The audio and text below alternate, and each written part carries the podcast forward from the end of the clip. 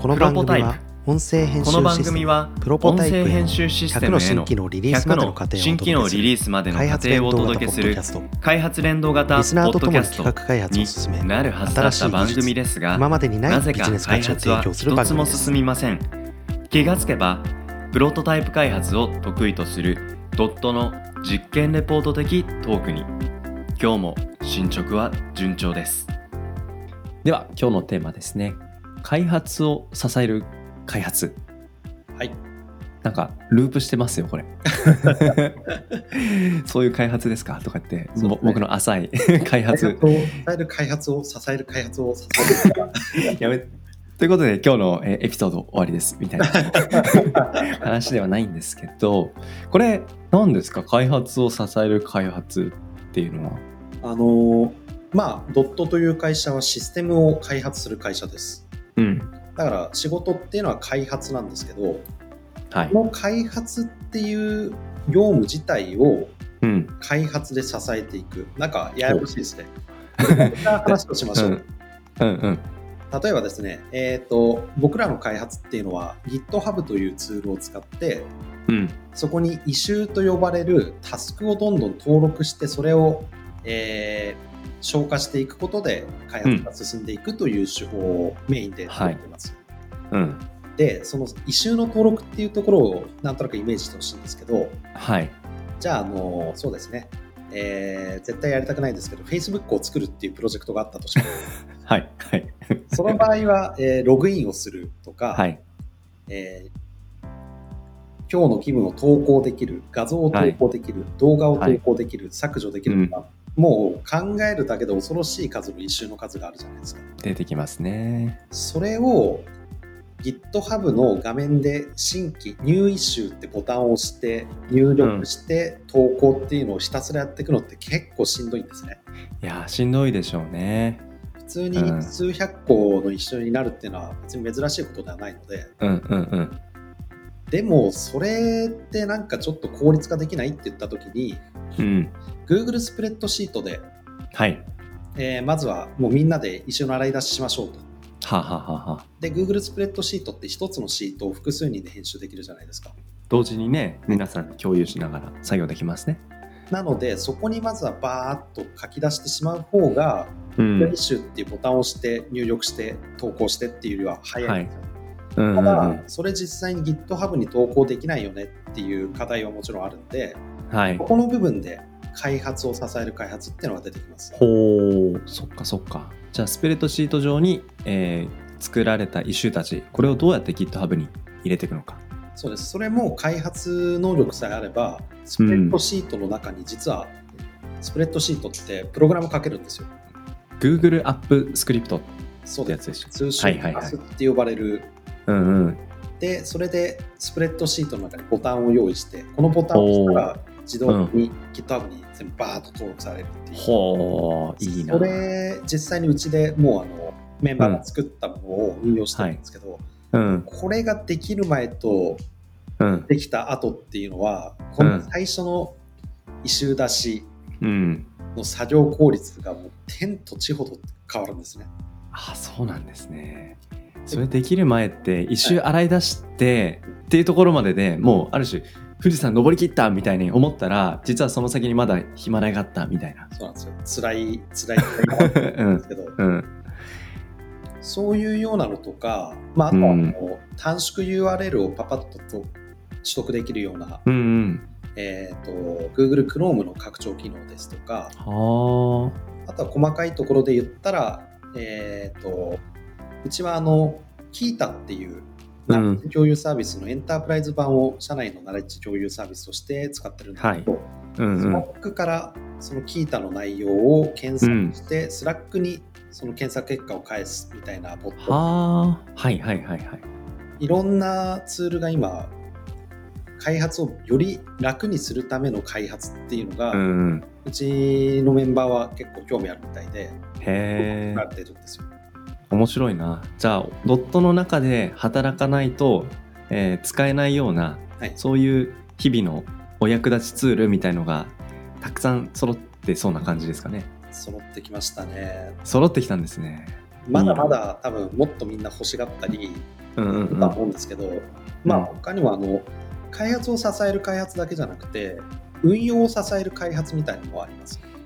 開発と運用今のこの文脈だとどういうふうに切り分けてますかもっと、え分かりやすく言うとカスタマーサポートを支える開発って言ってもいいんじゃないですね。はいはいはいでこの開発ってのは必ずしもプログラムを書くっていうわけじゃないんですけどうん例えば最近導入したので言うと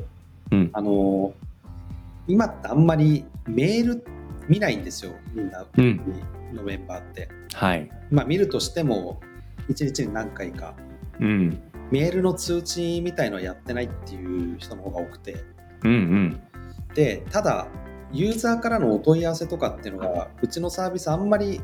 そういうのはないんですけどうんただ会社のホームページからお問い合わせが来たとかっていうのをはい見ようとしちゃったり、うんうなんんとかっていうのがスラックなのでっはい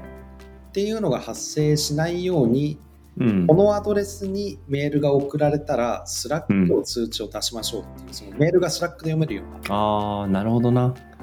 で、なんか最近やっぱり思うんですけど、こういううんお金を稼ぐ開発じゃないじゃないですか。稼がないですねだけど、こういう開発って、実はそのお金を稼いでいる開発の人たちにとって、うんものすごい重要で、はいで、すごい難しいんですよね。この効率化したって言ったら、はいこれは金額的にどれぐらいのインパクトがあったのかっていうのはちょっとうんうんうん出ないと思う、難しいですねうんまあ出そうと思えば出せるのかもしれないですけどうんただそこは難しいはだいけどこういうところって多分今後より重要になってくるなっていううんうんうんはいふうなの今すごい感じています、ああそうですねなんかそれこそさっきの、あのー短縮 URL を作るみたいなことって別にそれいくらになるのって言われたらいやなんかこれだけではみたいなうんうん話ですけどでも社員一人一人のちょっとした10秒ずつぐらいを、ね、年換算すると半日分になったりみたいなこういう換算はねあのできるかもしれないですけどうんでもなんかそれ以上にやっぱそれを作ったことによって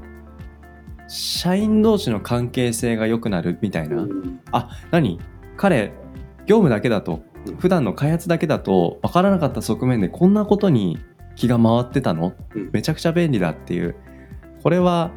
ねお金ではなかなか換算できないバリューだったりしますよね。で最近僕は感じてるんですけどうん、開発を支える開発っていうのはまあとにかく重要度は増していくだろうっていう予想はあるんです、で、うんもっと言うとこういう開発を支える開発ができる人っていうのが増えてくるかなと思っていておーなんかあの最近 IT ジムとかって言われるようなうん、 IT サービスとか使いこなすジムの方っていう需要はすごいあるらしいんですよはあ、はあはあはあ、それみたいな感じで今あのプログラミング義務教育になったじゃないですかなりましたね。だからある意味ではプログラミングって今の小学校とかで行われてる国語とか社う会みんたいなうん、教養の一つになるじゃないですか。そうですね。うん、でその教養がある人っていうのはあの業務効率化のためには自い、分でちょっとプログラムを書いてうん、することができる、はい、そういう人材がどんどんどんどん増えてくればうん日、本の IT 化ってどんどん今より進んでいくしうん、会社のある程度上の役職の人にとってはそのはい、稼がない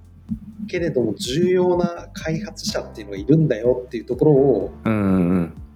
組織がある程度でかくなってればなってるほど理解した方がいいんじゃないかなっていうのを、いやーそうでしょうねうんなかなかそこにね投資を先進的にするっていう意思決定は、うん、これはまだこれまでは難しかったかもしれないですけど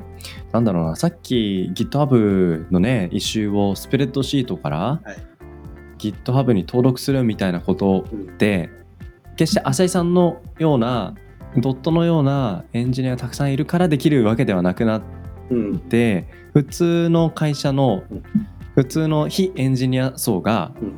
うん、気づいたらやってますみたいなことが当たり前になる、うまあん、そうシステム開発プログラミングって基本的にうこんこはありますけど、なんか楽するためのものを作るんですようんだから自分たちの仕事を楽するために何かを作るっていうのはまっとうな話でうんでそういうところをもっとよりはい推進していくような文化推進していくような会社にしていくっていうのは今後、うんまあ、IT 企業に限らず生き残っていくため大の事ですねなんだろうなっていうのを感じてます。いやーでも今の話聞くと僕も例えばですけどポッドキャストを配信する時ってまあアップする画面に行って、はいで MP3 をドラッグドロップでうんうん、画面に入れてでそれでちょっとロードに時間かかるんですよねあやっぱり1ポッドキャストエピソード50メガから、まあ、100いかないぐらいまでうんなったりするのでそれすると、まあ、多少それ待ってる時間とかあるんですよね。うんっていうなんかうっていうちょっとで ねあのーそれがアップロードできると次タイトル入れてエピソード入れてっていうなんか都度画面が切り替わったりするみたいなことが1個でも挟まるとやっぱちょっと思考が切れるというか。そうですね。うん、であればなんかさっきのようなスプレッドシートだったりスラックのねうんなんか画面とかで入力画面作って、うん、ポンって叩いたらまあ後で裏で処理してアップロードしといてくれるみたいなこういうのが、うん、ドットにわざわざあの依頼しますってなったらやっぱお金もねそうかかっちゃうしそんなになんか難しいことでもないからわざわざ外部に発注するにはなみたいなそういう細い作業の効率化の積み重ねって、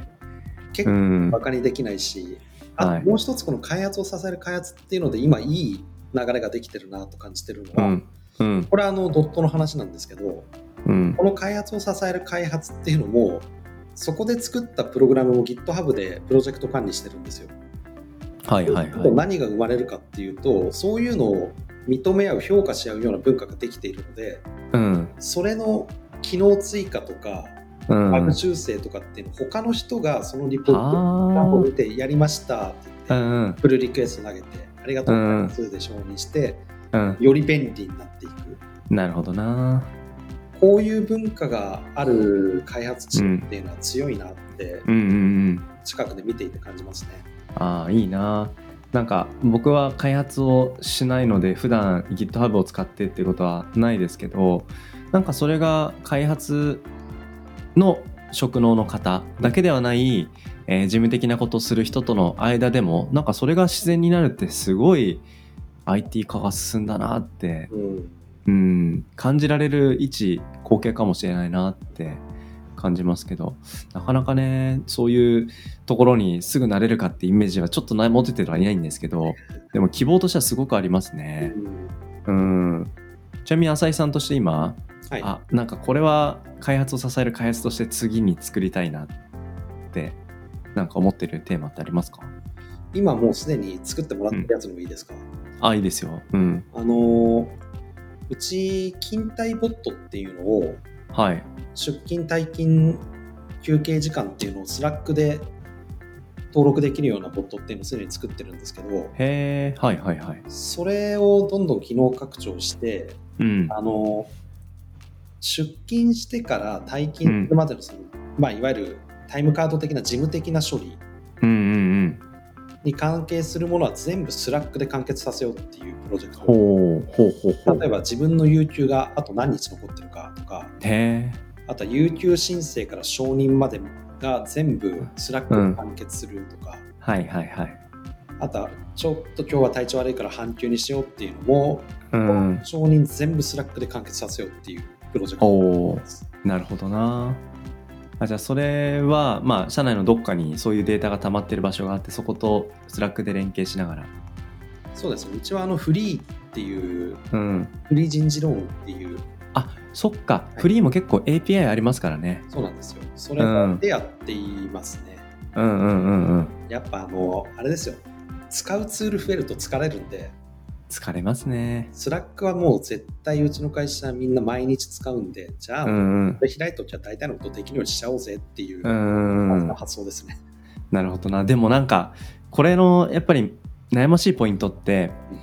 その、その人が隙間時間とか、うんまあちょっと1、2時間ぐらいあればできるっていうレベルのものから、なんか今のような勤怠管理的なことって、ある種ちょっと一大プロジェクトじゃないですか。うん。ここのなんか投資判断、うん意思決定とかあとはメンバーのリソース配分、はいここっていうのはなんかある一線超えるとあやべえちょっと今やりすぎてるかもこれみたいなうん。迷いって発生しませんあの、ドットの話をしちゃうとですね、うん。前にこのポプロポタイプでもやったかもしれないですけどメンディー制度っていうのがあってうんうんこんな面倒くさいことがあったって面倒くさいことをとにかくあうんの記録していくようなうん。はい。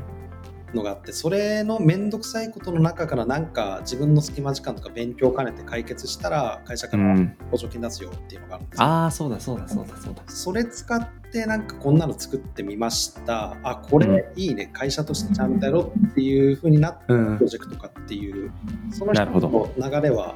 あ全あ、部全部そうなってるわけじゃないんですけど、一応うそうんうんいう流れは用意してます。そっかそっか。だから優先順位と、あとかける工数のボリューム、うんそこがなんか不用意にね、増大してるっていうことのリスクヘッジをうまく仕組みの中で担保できてるっていうのは、それはいいアイデアですね。今課題としては一つあるのが結構そういうツールが開発を支える開発ツールっていうのが増えうてん。きすぎちゃって、うんはあ、はあはあ、それはそれであの全部便利なんですけどうんうん。何かの根幹となる例えばスプレッドシートの API のバージョンが変わってうんが。必要になったとかっていうそういう保守の部分はい。もう便利だからなきゃ困るからそういうところも考えていかなきゃいけないっていう次の悩みうがん。出てきてるっていうのはありますね。なるほどなうんあとねそういうの増えてくると何がどう動いてていつどうその動かなくなってるのか、ううんん、それのなんかクリティカルさみたいなところも想像を超えてくるところがね出てきたりするっていうのは一方でリスクではありますけれどもうんまあでも表の面はやっぱりね日頃の小さな面倒くささが解消されるっていうのはやっぱり魅力ですよね。そうですね、リスクのないことはやっぱないんだなっていうところは、そうですね。うん、だから前向きにね、決してだからそれは楽をしようだけではなく、やっぱり他のね、メンバーたちがどう、うん、気持ちよく仕事できるかっていう、やっぱ愛情から来てるってところはやっぱ汲み取ることは大事ですね。そういう会社のマネジメント層の人たちはあの、うん。稼ぐ開発以外のところも重要なんだっていう認識を、うん。はぜひ持うっんてエンジニアと接していただきたいなと思います。うん、いやーなんかプロポの中でそういうことを進めるためにはまだまだあのそうだな自分のやっぱり想像というかアイデアも少ないと思うしなんかそういう文化は参考にさせてもらいたいなって感じましたね。ということで今日は開発を支える開発についてお話をしました。ありがとうございました。ありがとうございました。